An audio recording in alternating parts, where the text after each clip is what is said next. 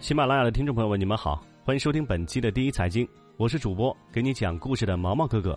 想听好听的故事、精彩的演播，请关注给你讲故事的毛毛哥哥。近日，一则开发商私设假地铁站牌的新闻上了热搜。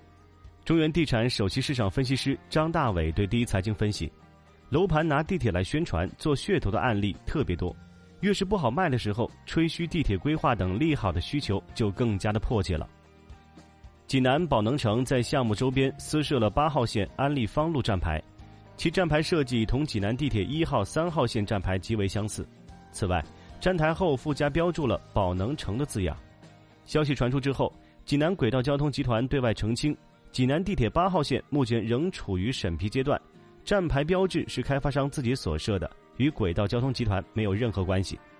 十月十二日，济南市章丘区市场监督管理局通报称。对于宝能城涉嫌虚假宣传的行为，该局已进行了现场检查，并予以立案调查。截至目前，案件调查基本结束，正在进行行政处罚程序。为了卖房子卖出好价格，地铁无疑是一个卖点，尤其是在一二线城市。随着城区的不断扩大，地铁逐渐成为了通勤的主要方式。在这些城市的近郊以及远郊区，房子周边有没有地铁，价格差别非常大。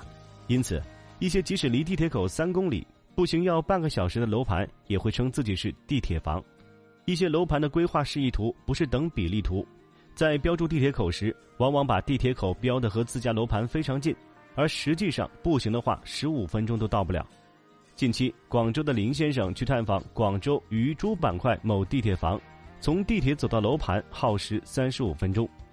还有一些开发商将还在论证阶段的规划线路当做噱头大肆宣传。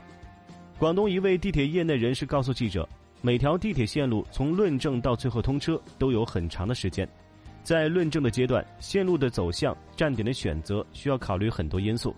即使在规划上报通过之后呢，后期站点的设置也时常会发生变化。”张大伟说：“把区域规划里面有的没的，或者很多年以后才有可能实现的事情拿来说事的特别普遍，尤其是中心城市的远城区、卫星城，对地铁轨道交通需求更大。”因此，很多楼盘就会把还没有确定的规划拿出来宣传，放在宣传单或者示意图里。济南宝能城项目位于济南的远城区章丘区，章丘原是县级市，二零一六年撤市设区，成为市辖区。从空间距离来看，章丘距离济南市中心大约六十公里。虽然宝能城处于章丘距离济南市中心最近的区域，但是距离也比较远。根据链家的数据。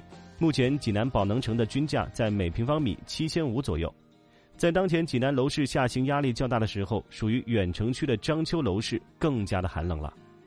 张大伟说：“对项目来说，有这么一个地铁站，就相当于一剂强心剂，可以把区域市场带活。这也是开发商敢于铤而走险的原因。不仅是济南，八月，环京地区以及山东、河南的几个中心城市房价出现下滑。”其中，天津二手房价格环比上月下跌百分之零点八，同比下跌了百分之四点五；石家庄环比下跌百分之零点四，同比下跌百分之三；郑州环比下跌百分之零点一，同比下跌百分之四点四。此外，太原和青岛虽然二手房环比上涨，但同比也出现了下跌。楼市的低迷表现也传导到了土地市场。根据中原地产研究中心的统计，前三季度，在北上广土地出让金大幅上涨的同时，环京地区和中原、山东地区的重点城市，如济南、郑州、天津等城市下滑明显。对这些城市来说，在下行周期，中心城区的房价会相对更坚挺一些；郊区、远城区下滑更为明显。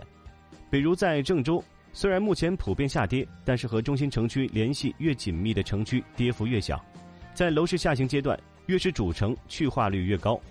根据相关顾问公司统计，从下半年开始。郑州三环的开盘去化率比四环内开盘去化率要高百分之十七左右，而四环开盘去化率比四环之外的高百分之十二。张大伟分析，楼市经历了二零一六年、二零一七年的普涨后，去年以来区域之间的分化十分明显。华北、中原等地的中心城市楼市土地市场遇冷，而长三角、珠三角的热度较高。这种分化的背后，主要原因还是新兴产业的发展和人口流动的差异。以上就是本期第一财经的全部内容。更多最新商业财经分析，欢迎订阅本节目。我是主播给你讲故事的毛毛哥哥，我们下期再见。